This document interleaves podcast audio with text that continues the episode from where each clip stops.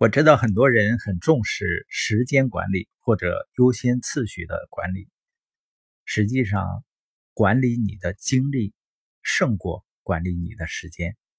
这么说吧，人有很多种能力，比如说情绪管理的能力、思考力、人际关系的能力。那你觉得精力是不是一种能力呢？当你体力很好、精力旺盛的时候，你的思考效率或者工作效率会不会很高呢？你是不是更容易专注去做一件事情？为什么相对于时间来说，我们更应该关注精力？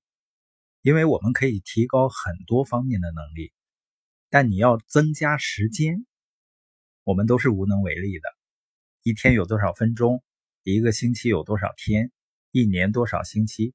这些都是固定的，甚至我们在这个地球上活着的时间也是有数的，我们的时日是有限的。这就是为什么我们要关注精力，因为这是我们能够影响的事情。有一本书叫《精力管理》，作者说呢，高效能的基础货币是精力，而不是时间。我们每个人一天多少小时是固定的，但是我们可用的精力的数量和质量。是不一定的，所以它是我们最宝贵的资源。我们越是对自己的体力、精力负责起来，去管理好，我们工作效率就越高。当然呢，如果我们去责怪别人或者外部环境，它会消耗我们的精力。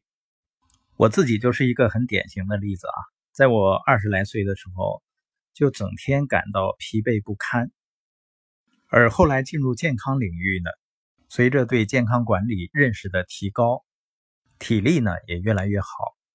尤其是最近，我开始做健康塑形，通过每天的运动、高蛋白、低热量、低脂肪的饮食，再加上营养素的补充，觉得呢体力精力特别好，工作效率呢也大幅度提升。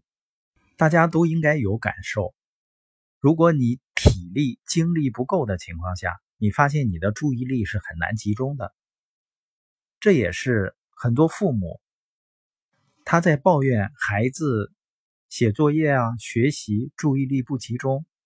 一方面，爱玩是孩子的天性，还有一个因素可能跟你给他吃的食物也有关系。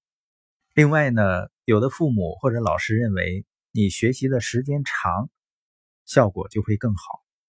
而我看到呢，很多孩子。早起，然后晚睡。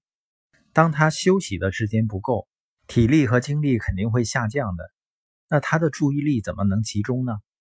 所以我们的孩子小小辈儿，我们让他在家上学有很多的因素，其中一个很重要的因素就是，我们希望他的时间安排首先要能保证休息。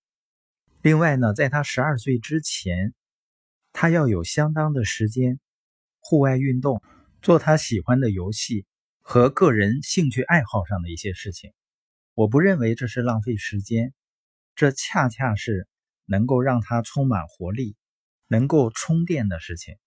这样呢，他虽然在学习上的时间少一些，但由于精力旺盛，我相信呢，学习的效率也会非常高。我们非常喜欢看到孩子每天生龙活虎的样子。他早晨从一睁开眼睛就兴奋不已，就要上天的那种感觉，一直到晚上睡觉前呢，还在床上拼命的蹦来蹦去。通过我们的实践呢，我越来越相信人的健康是可以自我管理的，精力呢是可以自我管理的。就像我们的孩子，他吃的一些小零食啊，我们自己吃的一些零食，也都是不含糖的，而且呢含有维生素。和矿物质，平时的饮食呢也是高蛋白、低脂肪、低热量的，所以我鼓励所有的人都行动起来，为自己和家人的健康去做好管理。